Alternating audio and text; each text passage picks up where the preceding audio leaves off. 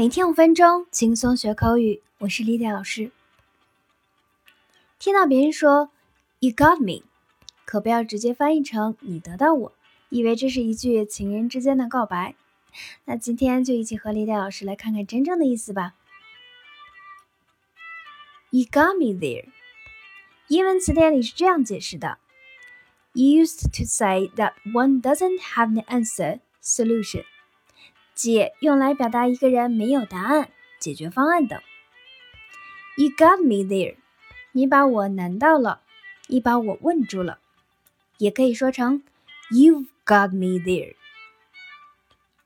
For example，That's a good question. You got me there。这是个好问题，你把我难倒了。那 get it 和 got it 到底哪个是明白了？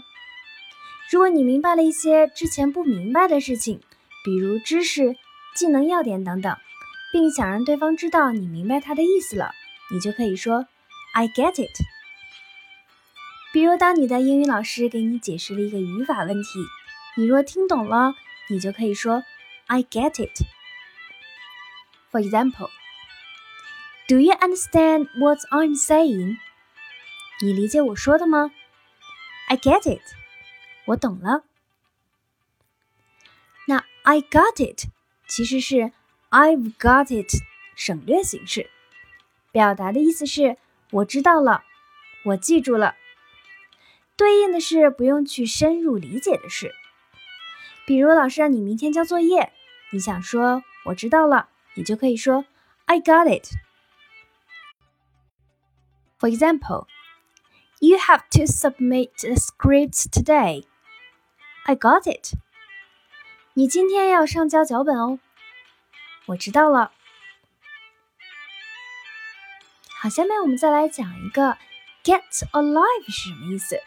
我们来看一下英文词典对它的解释。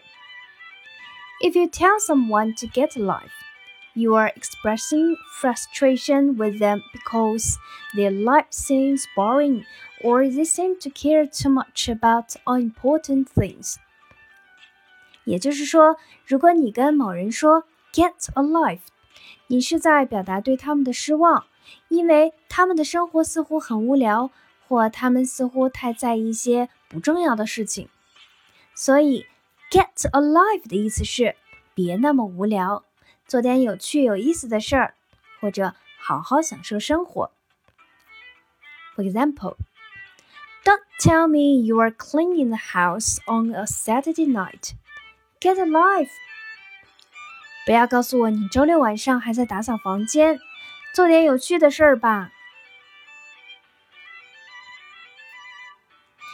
好，下面我们讲一下 get at somebody 和 get off somebody's back。get at somebody 的意思是反复批评、不断指责。For example, he keeps getting at me. And I really don't know what I've done wrong。